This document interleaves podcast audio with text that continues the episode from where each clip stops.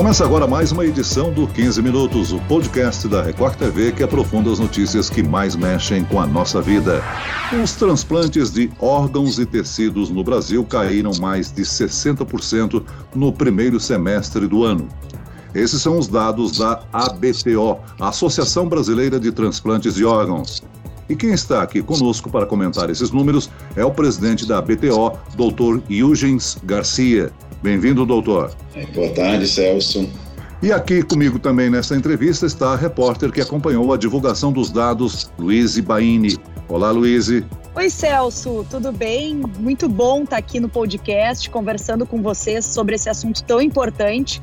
E esses dados chamam muito a atenção, viu? Uma queda de mais de 60% nos transplantes nesse período entre abril e junho em relação ao início do ano. E tem mais, houve um aumento de 44,5% nas mortes de pacientes que aguardavam a doação de um órgão. Vamos conversar com o doutor então. Doutor, o que, que foi que aconteceu, hein? Isso tem alguma relação com a pandemia do novo coronavírus?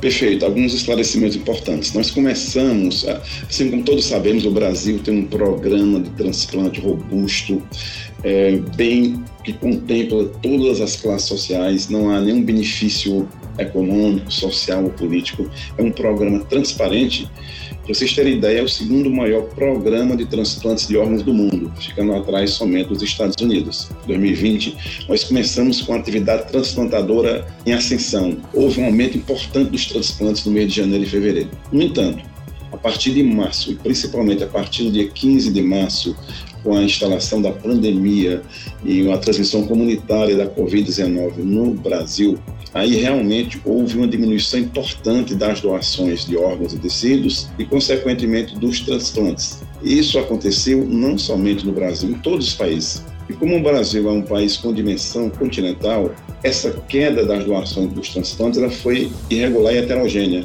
Alguns estados sofreram mais, outros menos. Por exemplo, no começo, abril, maio e junho, os estados da região norte e nordeste foram os mais acometidos. Até porque é, grandes serviços resolveram parar, por exemplo, o transplante renal. Nesses estados, Ceará, por exemplo, Pernambuco, Bahia, por é, desconhecimento da doença, é uma doença nova, né? o risco de contaminação da equipe, o risco de contaminação dos próprios pacientes, Uh, os hospitais superlotados, os UTIs, né, que foram disponibilizados para a Covid-19, porque para você fazer um transplante, você tem que ter essa segurança, você tem que ter um espaço, por exemplo, que não tenha risco, ou risco mínimo de contaminação de aquisição da Covid-19. Então, a gente que essa queda, a gente precisa avaliar de duas formas. Primeiro, se nós compararmos os transplantes realizados no primeiro semestre de 2019 com o primeiro semestre de 2020 é uma maneira de comparação. Como a atividade transplantadora ela foi normal até o dia 15 de março, você vai ver que a queda não foi tão grande. A queda na doação de órgãos foi de 6,5% e a queda dos transplantes de órgãos foi 16,6%. Isso é um dado que está no Registro Brasileiro de Transplantes da Associação Brasileira de Transplantes de Órgãos. No entanto, Outra comparação também correta é você, e eu acho que reflete muito mais a, o impacto negativo da pandemia da Covid-19 no Brasil, é a comparação entre o primeiro trimestre de 2020 e o segundo trimestre de 2020, que aí você vai pegar duas fases diferentes. A primeira livre, quase livre de Covid, e a segunda, a segunda fase, o segundo trimestre, com a Covid-19 em ascensão no nosso país.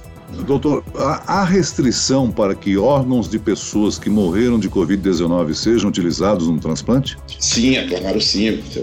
É uma contraindicação absoluta porque tem risco de transmissão para os receptores. É, é tanto que um fato que foi muito importante, inclusive, para aumentar a segurança é, dos, da, da, equipe que vai captar os órgãos, que vai retirar os órgãos e dos próprios receptores, desde o início de abril, o Sistema Nacional de Transplantes do Ministério da Saúde, através de nota oficial, colocou obrigando que todo doador tem que fazer o teste, o RT-PCR, para o coronavírus. Os órgãos só podem ser retirados após esse teste né, é, é, negativo. Isso foi importante porque aumentou a segurança da equipe multidisciplinar e também a segurança dos receptores. Quem for receber os órgãos fígado, rim, pâncreas, por exemplo, coração, vai saber que tem um risco mínimo de contrair a doença transmitida por esse doador. Então, essas medidas foram importantes para aumentar a segurança. Agora, doutor Huygens, Uh, existe um problema que, durante o processo de doação de órgãos, que eu acredito que a pandemia de coronavírus também dificultou ainda mais a corrida contra o tempo. Cada órgão possui um tempo diferente para que ele possa ser transplantado antes de perder a eficiência, não é mesmo? Exatamente, perfeito. Então, o que foi que aconteceu? Esse outro fator também, é, principalmente nos transplantes renais. Por exemplo, houve uma diminuição muito grande da malha aérea comercial, cerca de 80%. Ah, por exemplo, o transplante de coração é em torno de 4 a 6 horas, pulmão muito semelhante também, o fígado até 10, 12 horas, o rim até 24, 36 horas. Então, o órgão que mais viaja, por exemplo, que vai de um estado para outro, é o rim. Então, realmente houve uma dificuldade e uma incapacidade de, por exemplo, um órgão ser captado em um estado que não faz aquele transplante e ser encaminhado para outro. Isso também gerou um impacto negativo é, em relação à, à diminuição importante da malha aérea no nosso país, como todos nós testemunhamos durante esse período da Covid-19. E o processo cirúrgico, doutor? Ficou mais difícil fazer operações durante a pandemia? Algo mudou nessas regras, nas condições de higiene ou até nas orientações para os médicos? Exatamente o que nós aprendemos com isso agora, né?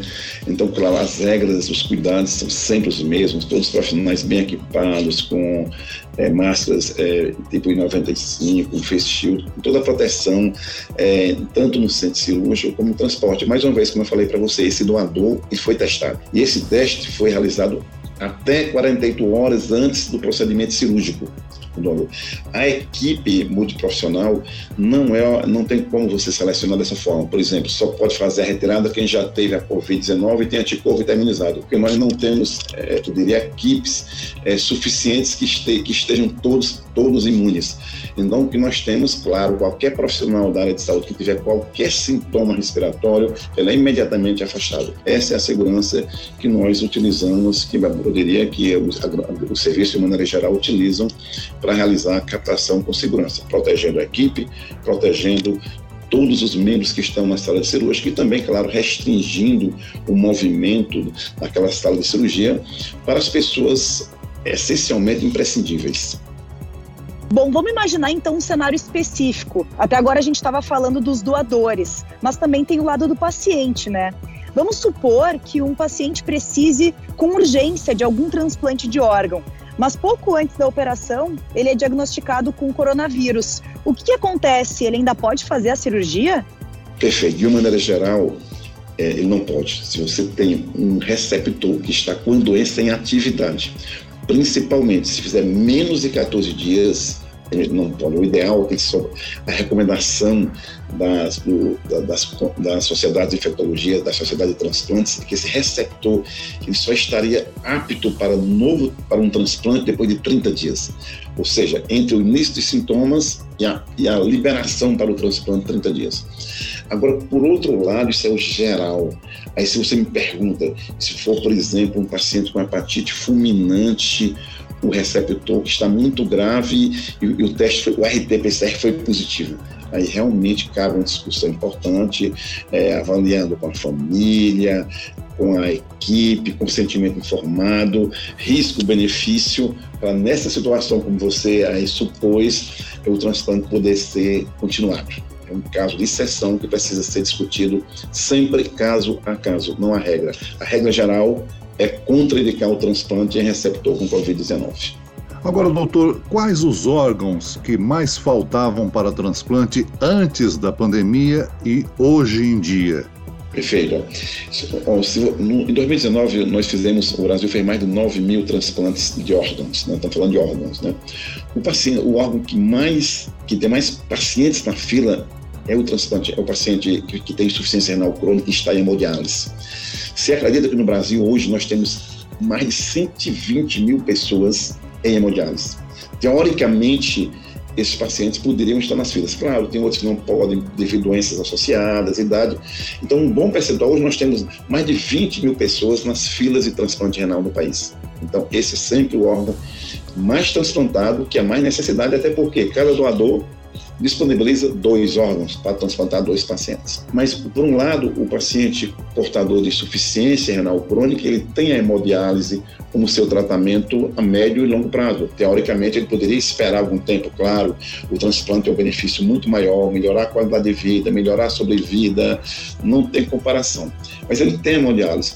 O segundo transplante mais realizado, no ano passado foram mais de 2 mil no Brasil, é o transplante de fígado, que esse é um transplante de um órgão vital, fígado, coração e pulmão, ninguém vive sem esse órgão, não mais do que 24 horas. A coração nada, né? Então, mesmo o fígado, você tirar o fígado, colocar numa máquina, geralmente ele para com 24 horas. Então, esses transplantes, os pacientes eles morrem na fila se não for transplantado muito rápido. Por exemplo, do fígado, do coração, do pulmão, quando eles estão graves, é o primeiro da fila, um score determinado por cada país, mas seguindo regras internacionais, se não for transplantado em tempo hábil, ele vai evoluir para o alto. Então, esse processo é um processo muito assim, doloroso para quem está na fila e também para a própria equipe, né, que acompanha aquela luta do paciente, da família à procura de um órgão. Doutor, a falta de transplantes pode ser associada à família não permitir a doação dos órgãos, não é mesmo?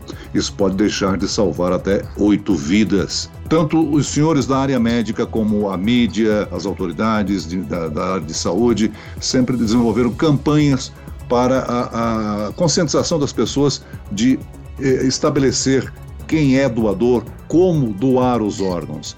Isso é bem simples, não é? Vamos esclarecer aos nossos ouvintes. Perfeito, Celso. Isso aqui não, não adianta. Nós já tivemos até no passado uma lei de um senador muito bem questionado, colocando a doação presumida. Ou seja, se, se aquela pessoa não afirmar em vida que não é doador, se tornaria um doador.